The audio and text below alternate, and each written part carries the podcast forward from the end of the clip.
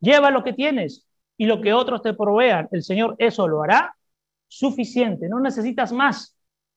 Porque si tienes más, no vas a saber qué hacer con lo, demás. Entonces lleva lo que Dios provea. Eso será suficiente. Y si falta, ¿dónde te va a proveer Dios? ¿Dónde estás? Dios te va a proveer. Una amada mujer ya nos dijo, yo quiero que vengan a mi casa, ustedes en mi casa. Nos quiere, nos quiere agarrar, ¿no? Acá yo les voy a preparar cosas riquísimas, vengan a mi casa. Y ahí le dije, Señor, guíame. ¿Voy por el estómago o voy por qué? Guíame. Entonces sigo. Lleva lo que tienes y no busques llevar más. Lleva lo que otros provean y el Señor lo hará suficiente. El Señor provee a los que trabajan en su viñedo. No tengas miedo si estás pasando por una situación complicada con tu esposo, tu esposa, porque el Señor provee a los que trabajan en su. Por eso que les decía al principio, tenemos que ensuciarnos la mano, mete la mano en el viñedo, trabaja. Porque si tú trabajas en el viñedo de Dios, Dios tiene que darte la paga. ¿O tú crees que Dios es explotador? ¿Trabajas para mí y no te doy nada? Si tú trabajas para el Señor, Él va a suplir tus necesidades. Y con eso te es suficiente. Pero si tú no quieres ensuciarte las manos en el viñedo y mirar desde afuera, ¿qué paga puedes recibir? Ninguna. Esto es tremendo. ¿eh? Repito, si tú te ensucias las manos por el trabajo en el viñedo, Dios está mirando que estás trabajando en el viñedo. Y su palabra dice que el que trabaja en su viñedo merece su paga. Pero si tú no te ensucias las manos y miras desde atrás, ¿qué le vas a reclamar? ¿Qué pago quieres? Dios quiere obreros, no quiere gente que mire, no quiere jefes. Él ya es el jefe. Quiere obreros. Amén. Listo, seguimos. Verso 11. En cualquier ciudad o aldea en la que entres, no insistas en alojarte en una posada de lujo Consigue un lugar modesto con gente modesta. Pregunta quién es digno de recibirte a ti y a tu mensaje, no solamente a ti, sino también al mensaje. Y quédate en su casa hasta que te vayas, dice esta versión, verso 11. Las veces que hemos salido, mis amados, donde Dios nos ha mandado, nunca hemos llamado a nadie, pero ya nos esperaba, sea en una casa pequeña o sea un gran hotel, que nunca lo pedimos pero que Dios puso a las personas. Pero aquí no es que, a ver, voy a viajar, pero ¿dónde voy a dormir? ¿Es cama king? ¿Con jacuzzi al costado? ¿Con televisor LED de 50 pulgadas, con Netflix, HBO, Amazon Prime, Star Plus? Así se llama, ¿no? Star Plus. No, no, no. ¿Ah? Movistar. No, mis amados, no es así. Pero miren esto precioso. Consigue un lugar modesto con gente modesta. ¿Quién es una gente modesta? ¿Será por la economía? No, porque tiene el corazón dispuesto a servir. Esa es la modestia, lo otro es la falsa modestia. ¿Ya? Entonces Dios no quiere gente con falsa modestia, sino modestia realmente del corazón. Pregunta quién es digno de recibirte. Amados, ¿podemos ir a cualquier lugar? No. Pregunta quién es digno de recibirte a ti, a tu mensaje, y quédate en su casa hasta que te vaya. Verso 12. Al entrar en la casa, dale tu saludo, es decir, la paz sea con esta casa y sé cortés con tu saludo. Amados, yo siempre, siempre hemos hablado de inteligencia espiritual. Cuando nos ha tocado partir a algún lugar y la gente dice, pastores, o vengan aquí o acá, eso es inteligencia espiritual. Quiero que lo entiendan. Porque si estamos llevando el mensaje de la paz, y nos instalamos en su casa, ¿qué se va a instalar en la casa de esa persona? La paz. ¿Quién es la paz? Entonces hay que ser inteligentes. Yo admiro una mujer, no voy a decir su nombre, que una vez que tuvimos que viajar, ya vengan, hospedense acá y vivan acá y coman todo lo que quieran. Inteligencia espiritual. Porque Dios, tú das a los hijos y a los mensajeros y Dios amplía la provisión, lo amplía. Eso es inteligencia espiritual. ¿correcto? Porque lo estás haciendo con un corazón, no vayas a decir, ya si ellos vienen, ya, ya, va a venir esto para mí. No, no, no es así. Los doy y Dios te da. Pero es un corazón sincero. Verso 13. Si la familia que vive en la casa es digna, miren qué precioso, de recibirte a ti y a tu mensaje, dale tu bendición de paz, es decir, una bendición de bienestar y prosperidad en el favor de Dios. Repito, los que reciben, dales la bendición de paz, que es bienestar y prosperidad en el favor de Dios. Esto es precioso, ¿ah? guárdenlo. Pero si no es digno, retira tu bendición de paz y ésta volverá a ti. Es decir, mis amados, si voy a un lugar donde no somos recibidos, ni nosotros ni el mensaje de manera apropiada y solté la bendición, ¿qué tengo que hacer? Dice la palabra. Retíralo y haz que esa bendición vuelva a ti. ¿Por qué? Porque no son dignos de recibirlo. Fuerte esta versión. O hay gente que anda dando, cada vez que tú dices la paz, la paz y sueltas paz, esa paz está saliendo de ti para darle a otro. Pero si hay gente indigna, ¿qué va a hacer con esa paz? ¿Se entiende? Pues no a cualquiera.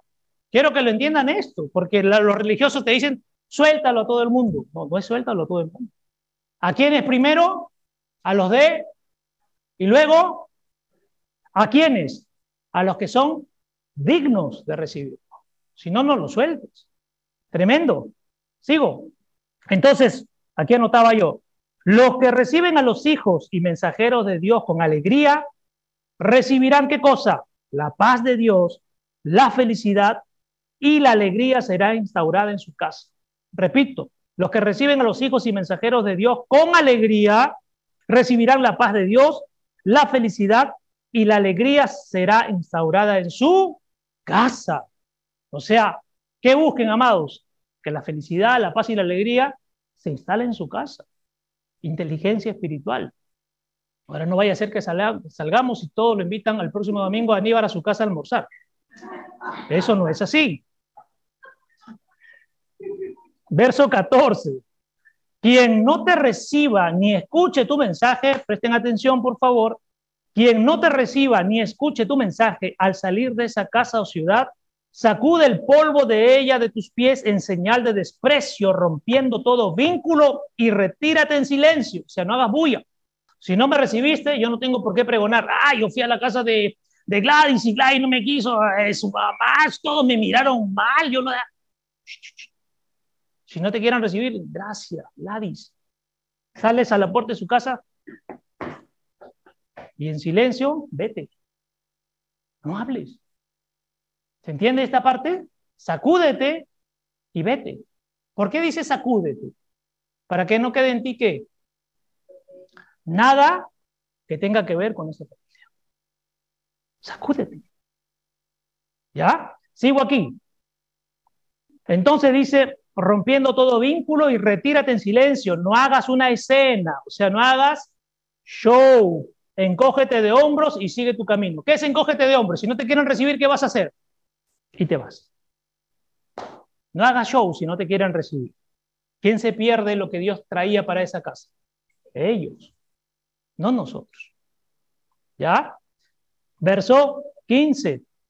Puedes estar seguro, y te digo muy solemnemente, que en el día del juicio se arrepentirán mucho. O sea, ¿será anotado esa acción o no?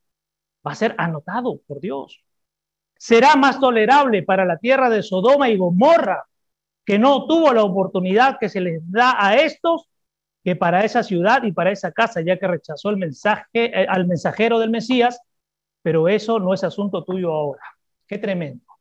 O sea, Sodoma y Gomorra no es nada comparable con los que rechazan el mensaje, porque a esa gente no se le habló de Dios, pero esta gente ya conoce de Dios rechazan el mensaje. Dice, será peor para ellos que Sodoma y Gomorra. Pero esta parte final me encanta.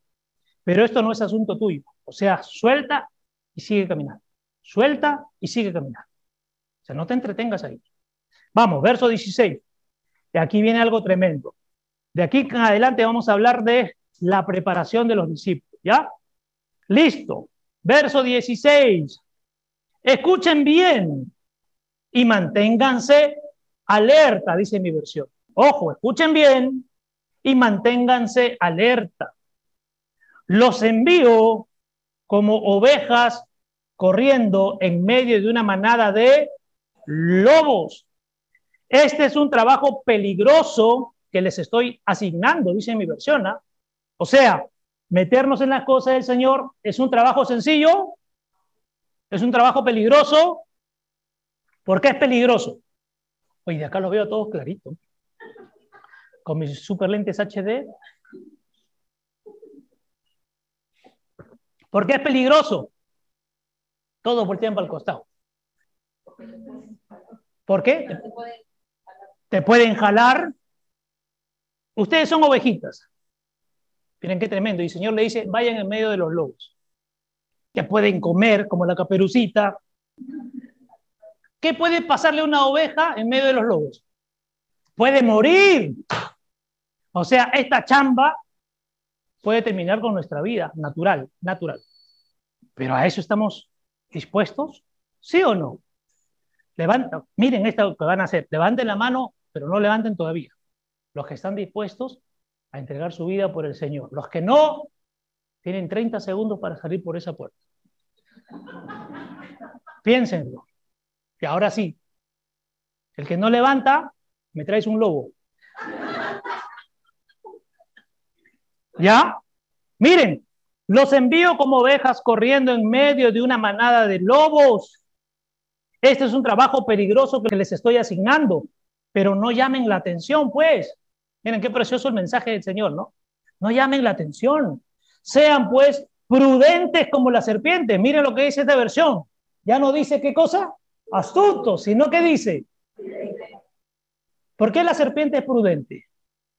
No miren a la serpiente como Satanás, vean a la serpiente como el animal. ¿Por qué? Silenciosa, solo te ataca si tú atacas. Pero después, si ve de lejos alguien que viene, ¿qué hace la serpiente? Se queda mirando de sapo, ¿qué hace? Se esconde, ¿correcto? Y si lo atacas, te muerde, te inyecta su veneno. Entonces dice aquí, no llamen la atención y sean prudentes como las serpientes y sean también inocentes e inofensivos como palomas y no tengan intereses propios. En las cosas del Señor no hay un interés personal, es el interés común para todos, no para uno. ¿Ok? Entonces, quiero que entiendan esto. Dios aquí nos está cambiando la visión, ¿ah? Porque lo normal es qué cosa? Que los lobos vayan a las ovejas, ¿cierto? Pero aquí es, las ovejas vayan, o sea, mira la mentalidad del Señor. Sabiendo a qué estamos expuestos, te dice, ve, porque ahí los voy a ver, dice el Señor. Así que te gusta hablar de mí, enseñar de mí, métete ahí. Corre en medio de los lobos. Qué difícil para una oveja correr en medio de los lobos. El que es hijo de Dios sabe a lo que se expone. Amados, ¿ustedes creen que los pastores que estamos aquí no sabemos a lo que nos exponemos?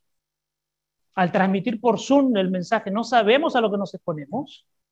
Claro que lo sabemos. Pero ¿a dónde miramos nosotros? Al Señor, no a la gente. Entonces yo tengo claro que hay mensaje, hay gente que este mensaje le va a gustar. Y hay gente que le va a sacar roncha. Yo lo tengo clarito. ¿Y me ven ustedes preocupados? ¿Me ven tembloroso en el sentido, uy, ¿qué les digo para acomodar el mensaje? No. Yo no estoy diciendo que ustedes sean lobos, ¿eh? yo sé que ustedes son ovejas. Pero se lanzan. Se lanzan. Entonces, el que es hijo de Dios sabe a lo que se expone. Por ello cambia su mentalidad. El Hijo de Dios no se victimiza. ¿Correcto? El Hijo de Dios no se victimiza. No trata de mostrar una cara de sufrimiento y de dolor. No quiere que el resto lo mire o la mire por sus esfuerzos. Eso no hace el Hijo de Dios. Entonces, ¿se dan cuenta? El Hijo de Dios sabe a lo que se mete, pero yo aquí no voy a pararme a hacerme de víctima, por si acaso, ¿no? A mí me, yo no quería, pero me han encargado, pero no me miren mal, no me vayan a odiar, por favor. Miren mi carita buena. Ustedes no saben cuánto oro yo por ustedes toda la mañana, de una a seis de la mañana oro por ustedes miren mi sacrificio, he dejado todo por venir a enseñar aquí. Eso no quiere Dios. Eso no quiere Dios. Porque eso es buscar agradar a los demás. ¿Y qué dice Gálatas 1.10? Gálatas 1.10. Sin irse de esta lectura, por favor. ¿Qué dice Gálatas 1.10? ¿Quién lo encontró? Tiene un premio.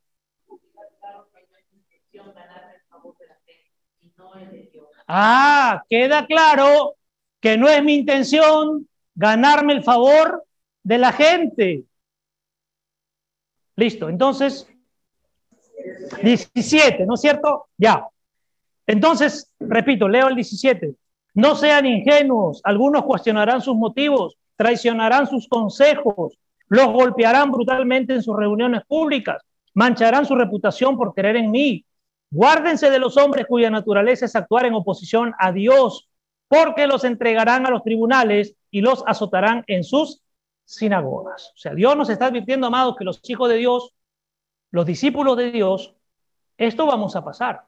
O sea, que no nos llame la atención, no suframos, no lloremos, porque esto va a ocurrir. Si lo hicieron con Él, también lo van a hacer con nosotros. ¿Ya? O sea, no somos nada especiales. Si Él ya sufrió, yo no sufro nada. Tengo que pasar por el sufrimiento reden. Perfecto. Solo la sabiduría de Dios nos permitirá seguir caminando en lo correcto a pesar de lo que se diga o haga contra nosotros. ¿Qué tenemos que buscar entonces? La sabiduría de quién? De Dios. Esa sabiduría te permitirá estar enfocado, enfocado y caminar a pesar de lo que se diga o se haga en contra tuya. Mira hacia adelante nada más. Busca la sabiduría de Dios, porque la sabiduría de Dios te va a dar las respuestas exactas en los tiempos necesarios. No estemos mentalizando qué respondo, qué voy a decir cuando. No, no, no. Enfócate en Dios y en el momento que sea necesario, Él va a poner. Ahora lo vamos a ver. El ser sencillos y prudentes, esto quiero que lo anotes, por favor. El ser sencillo y prudente te aleja de las tentaciones y los problemas. El ser sencillo y prudente te aleja de las tentaciones y los problemas. Si tú no eres prudente y te gusta abrir tu boca, te vas a meter en problemas. ¿Qué dice la palabra, los proverbios? El necio pasa por cuando. ¿Correcto? Listo.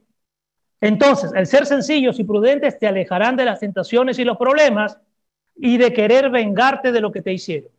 En la cosa del Señor yo ya no miro al pasado, ay, me hicieron, entonces van a tener que pagármelo. No, no, te estás entreteniendo en tonterías. Te estás entreteniendo en tonterías. Y no podemos perder el tiempo en las cosas del Señor. Déjalo todo atrás. ¿Quién se encarga de todo? Listo. Debes ser cauteloso para mantenerte del peligro. Repito, el Señor acá nos dice que seamos cautelosos para mantenernos alejados del peligro. O sea, no se trata que yo soy un valentón y voy enfrento. No, no, no, no, no, no. Si sabes que hay peligro, ¿qué dice el Señor? Abstente. Sal de ahí. ¿Qué haces metiéndote ahí donde hay peligro? Eres como Kul Makul. ¿Quién se acuerda de Kul Makul? ¿Cuál era la frase de Kul Makul? Yo amo el peligro. ¿No? Entonces, el Señor no quiere Kul Makul. Pero sé inocente para no hacer daño a nadie. Miren, qué tremendo esto. ¿ah? Yo sé que me han hecho daño, yo sé que han hablado, imagínense que han hablado de ustedes, les han hecho daño. El Señor dice, uno, aléjate del peligro, y dos, sé inocente para que con tus palabras no dañes a nadie. Si, si te lo hicieron, deja que el Señor se encargue. No andes lanzando cosas a la gente. Tranquilos, tranquilas. Aléjense del peligro. Si sé que ahí hay peligro, me acerco al grupo de aquí de, de Alexis. Si sé que Alexis es peligroso, ¿para qué me acerco donde Alexis? ¿Qué debería hacer? Pero no voy a estar rajando de Alexis, simplemente guardo silencio. Porque la gente no lo conoce y lo que yo digo puede hacer que la gente piense mal de Alexis sin conocerlo. Mejor simplemente me alejo y me callo. Vamos al verso 18. Estamos avanzando, estamos avanzando más, nos quedan tres horas y media. Verso 18. No te enfades cuando te lleven ante las autoridades, ante gobernantes y reyes por causa de mí Amados, nos van a entregar delante de mucha gente, van a decir de todo de nosotros. ¿Qué dice aquí? No te, no te enfades, escúchenme, amados y amadas. Sabemos que hay gente que es malula. ¿Y qué dice aquí? No te enfades. Si te quieren llevar, que te lleven. Cuando hablan de ti, te maltraten y te calumnien, sé feliz. Oh, aquí les voy a romper la cabeza varios. Cuando hablen de ti, te calumnien y te maltraten, sé feliz. Oye, qué ilógico, ¿no? Sé feliz. Acá te voy a decir por qué. Porque esa es una prueba de la manifestación de la presencia de Cristo en ti. Cuando hablen de ti, te maltraten, te rajen, sé feliz, porque esa es una manifestación de que el Cristo te habita. ¿Qué es la envidia, amados? Es querer lo que otros tienen, pero yo le añado algo más y despreciar lo que Dios tiene para ti. Quiero que lo entiendan. Si, si yo siento envidia de Marisela, es porque deseo lo que Marisela tiene, pero estoy perdiéndome lo que Dios tiene para mí de repente es más grande que lo que tiene para Marisela. Y yo me estoy metiendo a querer lo que ella quiere. ¿Se entiende esto? Es tremendo, poderoso, ¿ya? Seguimos. ¿Por qué hablan de ti? ¿Por qué rajan de ti? ¿Por qué te maletean, amado y amada? Escucha, porque el reino que está en ti los incomoda. El reino incomoda o el reino ha venido a darnos comodidad. El reino ha venido a qué? A incomodar. Así que, mira, una vez compartíamos esto tremendo y lo encontré, no recuerdo dónde lo encontré, pero prometo buscarlo. Dice, cuando hablen mal de ti, cuando rajen de ti, ellos no se están dando cuenta que lo que están haciendo es acercarte más a Dios. Ellos se van alejando y te van acercando a ti. Así que no se preocupen. Cuando rajen de ti, dile gracias, papá, porque rajan de mí. Cuando te, cuando te maltraten, recibe, ay, gracias, papá. Gracias por el maleteo te meten un achato, te sacan un brazo, ay papá, pero tengo el otro para adorarte, para alabarte, aunque me corten uno, ahí estoy. ¿Se entiende esto? Qué precioso, porque con lo que tengamos, con lo que... Están rayaditos, atrás están rayaditos. Por eso yo les he dicho, siéntense adelante, atrás están los más loquitos. Con lo que tengamos, sea un brazo, dos brazos, una pierna, sin pierna, no sé, hasta sin cabeza, como estés, adora. Que nada te distraiga, que nada te entretenga. Sigo. Entonces, el reino, ¿qué cosa? Incomoda, el reino fastidia y el reino da rasca-rasca. Anota. El reino incomoda, el reino fastidia y el reino da rasca-rasca. Así que cuando ustedes vean a un hermano que está, el reino está comenzando a hacer su efecto. ¿Ya? Verso 19. Verso 19. Pero cuando los entreguen, no se preocupen por cómo o qué han de decir. Estamos en el 19. Pero cuando los entreguen, no se preocupen por cómo o qué han de decir, porque lo que han de decir se les dará dentro de esa misma hora. O sea, no nos preocupemos de cómo nos vamos a defender. Dios te mostrará cuando sea necesario abrir tu boca, Él va a poner las palabras. Sin saberlo, acá está, acá está, acá está, acá está. Y sin saberlo, lea alguien el verso 19, a ver si lo tienen como lo tengo yo. Lea alguien el verso 19, por favor. ¿Quién lo encontró? Léalo nomás, no tenga vergüenza. Ya, léelo, María.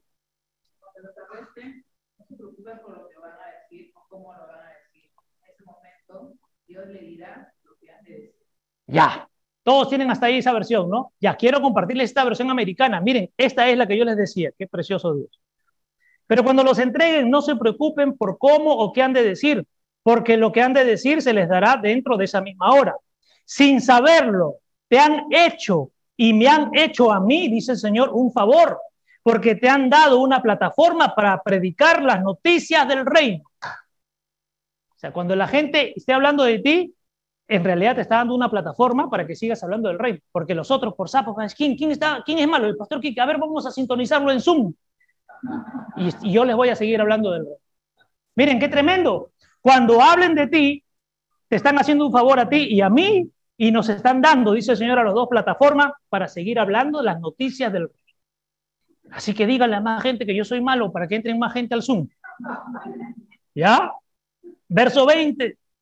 Y no te preocupes por lo que vas a decir o por cómo lo vas a decir, porque no son ustedes los que hablan. Las palabras correctas estarán allí. El espíritu con mayúscula, el espíritu de su Padre es el que habla por ustedes. ¿Quién va a hablar para defenderte? El espíritu. Tú no vas a hablar de tu mente ni de tu corazón. El espíritu te va a poner las palabras. Quiero que anotes esto, mi amado y mi amada. Para que lo tengas claro y lo repases. La humillación, la humillación no es lo que debe atemorizarnos a los hijos de Dios. La humillación no es lo que debe atemorizarnos a los hijos de Dios. Ni siquiera el dolor cruel, ni siquiera el dolor cruel, ni la agonía, ni la agonía. Miren lo precioso que va a decir el Señor ahora. Sino que debemos temer, debemos temer que nuestras palabras, que nuestras palabras y el querer defendernos, y el querer defendernos puedan herir en vez de elogiar a los demás. Miren esa mentalidad del Señor, ¿no? Que no te preocupe, no te atemorice, que te humillen, ni siquiera el dolor más cruel que puedas sentir, que no te atemorice ni la agonía, sino que te dé temor lo que hablas, porque puedes terminar dañando a mucha gente. Eso sí debemos preocuparnos. Por eso Dios nos promete que cuando estemos bajo juicio por su fe, las palabras vendrán de Él. Tú dedícate a prepararte bien en las enseñanzas del Señor. ¿Cuántas mujeres no están viniendo los miércoles? ¿Quién más no está viniendo miércoles aquí? No me quiñes el ojo ya, no. Traten de venir, amadas, porque estamos, estamos, los miércoles es exclusivo para mujeres, se llama Forjando Mujeres Líderes del Reino. El Señor quiere mujeres líderes del reino, no del liderazgo del mundo. Pero ¿qué está haciendo el Señor? Primero les está explicando los procesos. Cómo es una mujer de reino y nos muestra ejemplos para después viene algo tremendo, pero primero hay que poner base. ¿Ya? Listo. Los jueves también estamos con la oración correcta. Y los viernes viene un gurú que nos habla sobre lo que es sexualidad y matrimonio. Un gurú espiritual, porque siempre piensan mal. Listo. Ay, Dios mío, verso 21. Cuando la gente se dé cuenta de que es el Dios vivo, repito, cuando la gente se dé cuenta de que es el Dios vivo el que estás presentando y no un ídolo que los hace sentir bien, se van a volver contra ti. Qué tremendo, ¿ah? Cuando hablamos del Dios vivo, la gente nos va a odiar. Pero cuando les hablas de un ídolo, esa gente te va a querer. Pero acá dice, si tú hablas del Dios vivo, se van a volver contra ti, porque estás yendo en contra de su ídolo. E incluso, saben esto, gente de tu propia familia el hermano entregará al hermano a la muerte y el padre entregará a su hijo y los hijos se levantarán y se rebelarán contra sus padres y los harán morir. La persecución, mis amados, más amarga, ¿saben cuál es? Que al predicar el Evangelio del Reino, los de tu propia familia, sea sanguínea o espiritual, serán los que te quieran entregar a la muerte. Pero eso tienes que tenerlo claro. Cuando tú estás predicando el Evangelio del Reino, la persecución más cruel va a venir de tu familia sanguínea y de tu familia espiritual. De ellos viene la persecución más fuerte, no del mundo. El mundo no te va a perseguir, mentiras. Te van a perseguir los que se supone que son de tu familia. Esos te van a perseguir. Tenlo claro. Cuando ustedes en su casa, en su casa, cuando ustedes comenzaron a seguir al Señor, ¿qué les dijeron? ¿Qué les dijeron? ya te cambiaron, ya te lavaron el cerebro, ya estás en la religión, eres un aleluya, ya te perdimos, ya no tomas con nosotros. Antes era vida, paramos en la apoyada, bailando con tongo. Aburrida. Que todo el día me hablas de Dios. Fanática, religiosa. Ya te perdimos. Hermanita. Ya te vas donde el pastor Quique, ¿ves? ¿Te das cuenta o no? Locos. Te alegre, te ha vuelto una amargada, te dice. Porque en el mundo, ¿cómo, cómo te dirán su fin? Yo he visto ayer un video, me quedo sorprendido, hasta el suelo. Estoy esperando que venga ese hermano, porque lo voy a hacer llegar hasta el suelo. Porque cuando se pone la alabanza y escuchaba hoy, miraba a través del vidrio que él decía, muévanse por eso. ¿A quién vienen a alabar? ¿A un Dios vivo o a un Dios muerto? Otros cruzados de brazos. Por eso les decía yo, si se sienten obligados a venir, no venga. Porque aquí vienes a alabar a un Dios vivo. Qué aburrido debe ser venir desde las 10 de la mañana, son las 12 y 10 del día, este viejo sigue hablando aquí adelante y yo no sé qué hago acá. Eso es oh, tremendo. Eso es peor que agarrarlo a latigazo, porque estás sentado ahí y no te puedes mover, porque si te paras te voy a hacer roche. No, mentira, mentira. ¿Ya? Listo. Cuando la gente se dé cuenta, estoy en el 21, de que el Dios vivo, el que estás presentando, y no un ídolo que les hace sentir bien, se van a volver contra ti. Incluso gente de tu propia familia, el hermano entregará al hermano la muerte y el padre a su hijo, y los hijos se levantarán y se rebelarán contra sus padres y los harán morir. Por eso les decía, la peor persecución y la más amarga persecución no es que el mundo nos persiga, la más amarga persecución es que tu familia te persiga, la sanguínea o la espiritual. Y esos serán los que te quieren entregar a la muerte. Pero tengan claro esto. Anota esto, ¿ah? Y después me preguntan si quieren de manera personal. El reino divide, el reino no junta. ¡Oh! ¡Qué tremendo esto! Porque he escuchado gente, no, Aníbal, han estado llamando varias, ¿no? El reino nos, nos une. No, no, no. El reino divide. ¿Qué divide? ¿Unos de otros? No.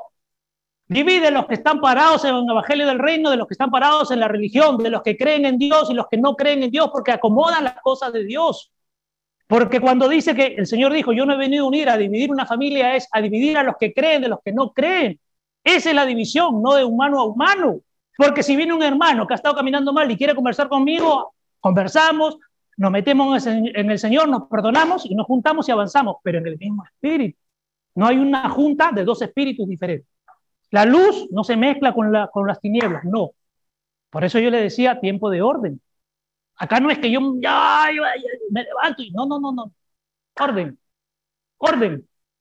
Ayer una mujer me decía, pastor, y yo esto se lo transmito a ustedes, quiero conversar con usted. Cuando tú estimes conveniente y necesario conversar, me dices y bajamos y conversamos. Pero yo no voy a invadir el espacio de nadie. Si ustedes no quieren hablar, yo no voy a hablar, porque sería invadir su espacio. Pero si ustedes quieren dialogar, bajamos y conversamos, porque Dios nos llama al orden. No es juntar por juntar, porque en Dios no hay mezclas. La luz no se mezcla con las tinieblas. Todo es en orden. ¿Correcto? Pero esto hay que hacerlo. Verso 22. Miren qué tremendo en mi versión. Hay una gran ironía aquí, dice. Proclamar tanto amor y experimentar tanto Odio, dice mi versión. Repito, qué gran ironía, ¿no, mis amados y amadas? Porque nosotros vamos llevando el reino, vamos dando amor y ¿qué nos devuelven? Odio. Pero no te rindas, no te rindas, dice mi versión. Al final, todo merece la pena y serán odiados por todos a causa de su asociación con mi nombre. Repito, y serán odiados por todos a causa de su asociación con mi nombre. Pero el que haya perseverado con paciencia y haya aguantado hasta el final, ese será él o la que se salve. Si ya alguien viene a decirme algo y, yo me inquieto porque no me gusta que hablen de mí, voy a terminar abandonando y desenfocándome. Pero aquí dice, a pesar de, enfócate y mira siempre hacia adelante, porque nos está advirtiendo que esto va pasar. O sea, no nos va a tomar por no nos debería tomar por sorpresa que esto pase, porque ya el Señor nos está diciendo que esto va a pasar. Sigo. Entonces, yo resumo el verso 22 en no mires las circunstancias, sino enfócate en lo importante. Repito, no mires las circunstancias, enfócate en lo importante. ¿Hay cosas buenas por hacer? Sí, pero hay cosas más importantes? Sí. ¿En qué me enfoco? ¿En lo bueno o en lo importante? ¿Se acuerdan del ejemplo de Marta y María, las hermanas? ¿Marta hacía lo bueno o, hacía lo malo? Lo bueno, pero María hacía... Qué tremendo. Verso 23. No es el éxito lo que se busca en estos momentos. Oh, qué tremendo esta versión. No es el éxito lo que se busca en estos momentos, sino la supervivencia. Miren qué tremendo, ¿ah? No es el éxito lo que se busca en estos momentos, sino la supervivencia. ¿Por qué es importante supervivir? ¿Para seguir qué? Llevando el mensaje del reino. O sea, no busques el éxito, porque el éxito te puede traer abajo. Miren qué tremendo. Repito, no es el éxito lo que se busca en, este, en estos momentos, sino la supervivencia. Sean supervivientes. Antes de que se queden sin opciones, el Hijo del Hombre habrá llega. No se preocupen, que Dios llega siempre en el tiempo exacto preciso. Yo les quiero compartir esto tremendo que lo compartía al pastor Aníbal y que ya el Señor ha hablado con tiempo. ¿ah? Yo lo tengo guardado. Sé que pronto, pronto llega un tiempo duro. Ya lo, ya lo tengo. Y no solo es para mí, es para todos. Pero estemos preparados. Miren el sueño tremendo. Estábamos compartiendo con el pastor Aníbal, había muchos de ustedes, así como ahora. Había una puerta al frente, tal como estoy ahora. Uf, Dios es tremendo pero acá al costado había una puerta pequeña. Y entonces estábamos en la enseñanza todos y bien, amén, y de repente llegó un grupo de personas, viejos, eran viejos. Yo era chivolo al lado de ellos, pero eran viejos. Pero llegó un grupo de estos hombres y se paró al final, más o menos por donde está Rosemary, pero nunca se sentaron, sino de pie y en una especie de círculo. Y mientras enseñaba, el Señor me dijo, cállate, termina con la enseñanza. Y observa.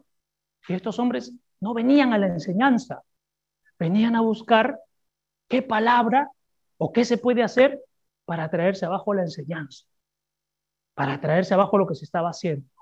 Y el Espíritu vino y me dijo, junto con el pastor Aníbal, esa puerta pequeña, sal, porque había un corredor que nos llevaba hacia afuera nuevamente. Sal por esa puerta pequeña, no digas nada, déjalos. Sal y salimos. Salimos y había luz nuevamente y el sueño se fue. Interprétenlo, interprétenlo. Vienen tiempos, solo les digo, vienen tiempos. Entonces, tremendo esto.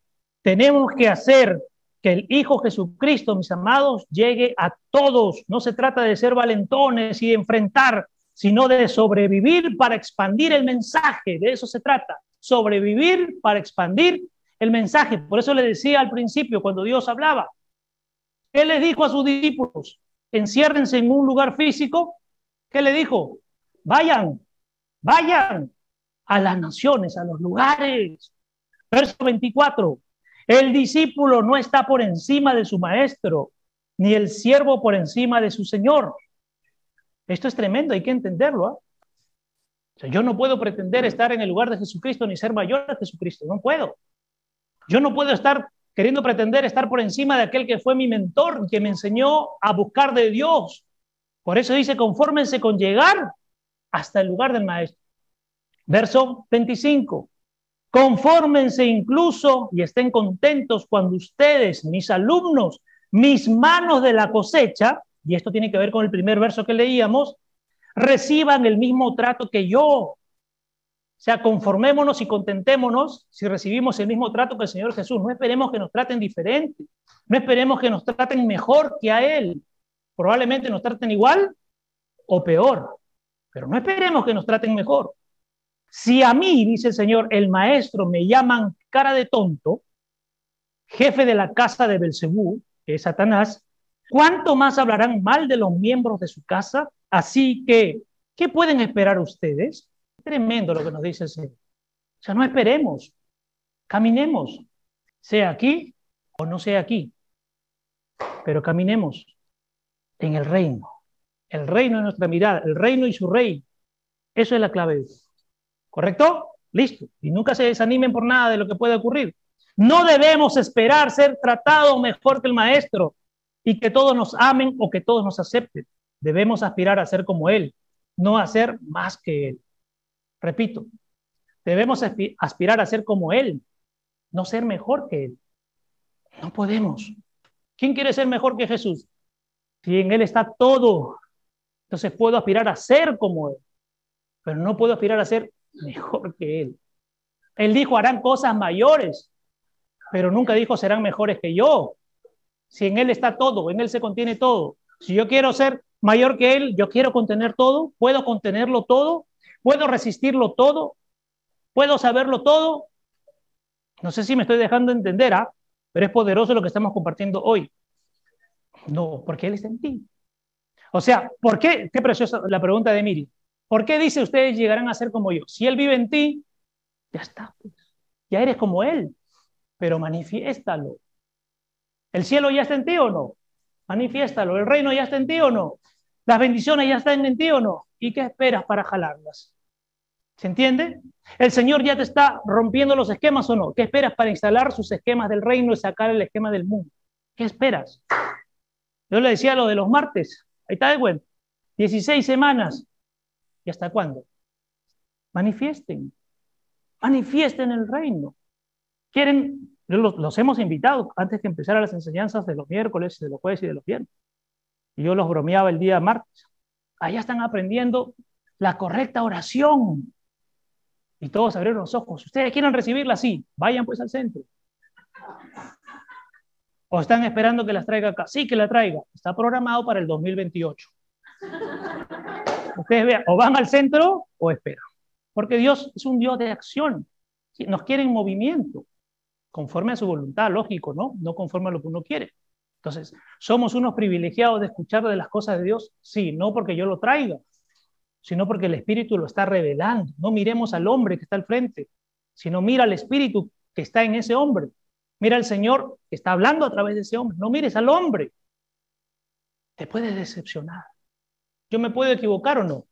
Si ustedes me miran a, a mí, yo me equivoco, me van a clavar en la cruz. Miren el mensaje, no miren al hombre. Verso 26. Y cerramos. Así que no tengas miedo de ellos, o sea, de lo que van, pueden hacer, ¿no? No te sientas intimidado, porque no hay nada oculto que no vaya a ser revelado. Y Dios está mostrando. Dios está revelando. Dios está sacando cosas. Y lo vemos ya. No te sientas intimidado porque no hay nada oculto que no vaya a ser revelado. Dios sacará todo a la luz. Si Dios es verdad, Dios no puede tapar la mentira. Si Dios es verdad y fiel, Dios no puede estar en la traición, no es parte de la traición. Y todo el mundo sabrá cómo son las cosas realmente, porque todo lo secreto será contado o revelado, dice Dios. Qué tremendo, mis amados. Qué tremendo. Nosotros estamos parados solamente en el Señor. El Señor tiene el control de todo. Y yo tengo de manera personal algo muy claro. Si el Señor me dice, muévete para acá, me muevo para acá. Si el Señor dice, detente en algún lugar, detente en algún lugar. Deja esto, deja esto. Avanza hacia allá, avanzo hacia allá. yo me muevo por lo que el Espíritu me pone.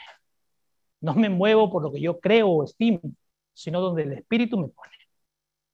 Y ustedes, amados, tienen que aprender a vivir conforme el Espíritu los guíe. No conforme el hombre los guíe, sino conforme el Espíritu. Esta mañana estamos aprendiendo a ser discípulos de Dios. Y un discípulo tiene que entender que así como hay situaciones y momentos buenos, hay momentos complicados. Si el maestro lo pasó, los discípulos también lo tienen que pasar. O sea, yo no puedo pretender ser un discípulo que no pase por lo que pasó mi maestro, sino que he aprendido. Y cuando pasemos por esas situaciones difíciles, quien nos va a dar las estrategias de salida, porque lo dijo su palabra, ¿qué vamos a decir y qué vamos a hablar? ¿Quién será? El Espíritu Santo. Todo lo demás sigue siendo natural y humano. ¿Correcto? Cierren sus ojos, por favor, mis amados y amadas. A mis amados hermanos del Zoom, un gran abrazo, que el Señor los siga guardando, cuidando sobre todas las cosas su corazón y busquemos ser discípulos del Señor. No somos de hombres, somos discípulos del Señor. Un gran abrazo, sean muy bendecidos.